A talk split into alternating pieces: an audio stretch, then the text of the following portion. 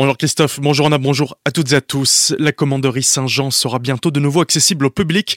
Ce bâtiment du XVIe siècle, qui a connu plusieurs destinations différentes depuis sa construction, est occupé depuis quelques années par le service urbanisme de la ville de Célestat. Les locaux n'ayant pas été rénovés depuis 1980 et difficiles d'accès, il a été décidé d'y réaliser d'importants travaux qui ont débuté à l'été 2020. Les précisions de Marcel Boer, le maire de la commune. Les gens devaient monter l'étage, ce qui n'est pas évident parce que l'étage est haut, et donc gravir les escaliers pour accéder accéder au bureau des services d'urbanisme. Donc ici, c'est beaucoup plus pratique et beaucoup plus accessible. Et en même temps, on en a profité pour faire des travaux pour économiser l'énergie, donc euh, restructurer, notamment remettre d'autres fenêtres, travailler l'isolation intérieure pour euh, des raisons d'économie d'énergie, ce qui est tout à fait normal et d'actualité aujourd'hui. Voilà où on en est et c'est la raison pour laquelle on a investi plus de 700 000 euros dans ce bâtiment et j'espère que c'est un investissement qui va durer et qui sera un investissement à long terme. Les huisseries euh, bois par les fenêtres, on ne pouvait pas les remplacer n'importe comment parce qu'elle devait être remplacée parce qu'elle n'était plus euh, hermétique. Donc euh, ça, c'était un, grand travail euh, qui a dû être vu avec l'architecte des bâtiments de France. Et aussi, c'était une des conditions, et ce qui est tout à fait normal, pour pouvoir toucher des subventions de l'État, notamment dans le cadre du plan de relance. Donc c'est un bâtiment qui n'est pas un bâtiment historique, mais qui est inscrit quand même à l'inventaire des monuments historiques, donc avec des conditions particulières. La première tranche de travaux devrait être terminée d'ici la fin du mois et le service urbanisme pourra s'installer dans ses nouveaux locaux au rez-de-chaussée. La rénovation des étages supérieurs interviendra par la suite pour une fin de chantier prévue en septembre prochain.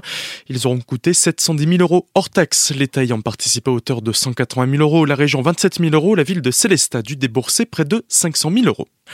Des ventes de créments d'Alsace qui explosent. On s'attend à un record de commercialisation pour l'année 2021. Et ce, malgré un contexte sanitaire difficile. On écoute les précisions d'Olivier Solaire, directeur du syndicat des producteurs de créments d'Alsace. Il est au micro de Solène Martin. Nous sommes dans l'attente des derniers chiffres consolidés de l'année 2021, puisque à la fin novembre, nous avons déjà dépassé le cap des 30 millions de bouteilles de créments d'Alsace commercialisées sur les 11 premiers mois de l'année. Je rappelle à ce titre-là que nous avions dépassé les 35 millions de bouteilles de crément d'Alsace commercialisées à la fin 2019, une année record en soi, et qu'au final, la pandémie nous aura restreint de 15% de nos volumes sur la seule année 2020. Une explosion des ventes qui s'explique en partie par l'effet de reprise, l'envie de se retrouver lors de moments conviviaux et surtout du nombre de reports de fêtes tels que des mariages.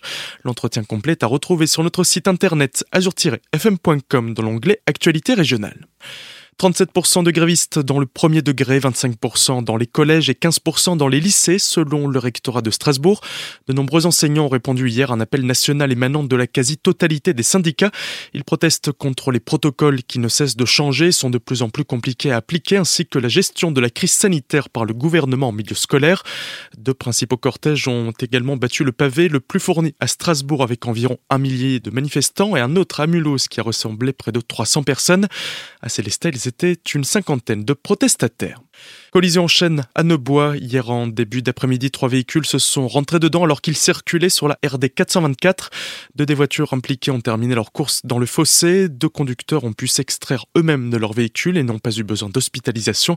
Le troisième, en revanche, a dû être désincarcéré par les pompiers avant d'être transporté vers l'hôpital de Célestat. Du beau monde attendu pour le championnat national de cyclocross organisé le week-end prochain à Mulbar sur Munster.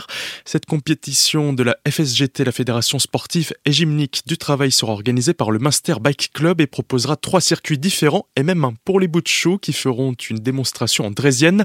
500 coureurs sont attendus pour cette première édition qui aurait normalement dû avoir lieu l'année dernière mais reportée pour raisons sanitaires. Tout de suite, le retour de la matinale avec Christophe et Anna. Très belle matinale. Écoute de votre radio.